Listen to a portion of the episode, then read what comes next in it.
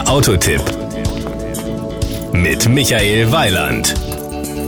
Ich fabuliere ja schon seit Jahren darüber, dass der Name Lexus mich an Luxus erinnert. Bei Lexus gibt es zudem eine sogenannte Linie, die genau das letztlich auch ausdrückt. Ich kürze das mittlerweile wie folgt ab: LLL. Und das steht für Lexus Luxury Line. Das Outfit.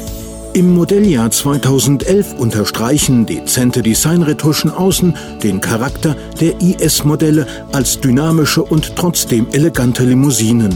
Zum Beispiel setzen der neue Kühlergrill, die modifizierten Scheinwerfer und die neue Frontschürze mit integrierten Nebelscheinwerfern Akzente an der Fahrzeugfront. Power und Drive. Als 250er Version hat der IS den stärksten Motor der IS Limousinenreihe und auch den einzigen mit Benzinbetrieb. Die beiden anderen konsumieren Diesel. Satte 208 PS erzeugt der V6 mit seinen 2,5 Litern Hubraum. Das reicht für einen leichtfüßigen 8,5 Sekunden Sprint auf Tempo 100 und eine Topspeed von 225 km/h. Das ist trotzdem ein Genuss ohne Reue, denn der Euromix-Wert von 8,4 Litern superbleifrei auf 100 Kilometern ist durchaus angemessen. Die Innenausstattung.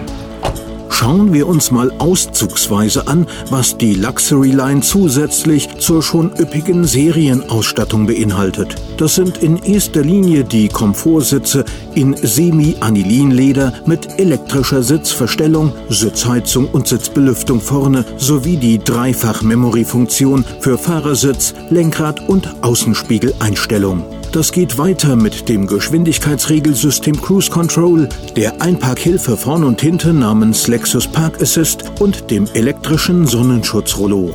Die Kosten.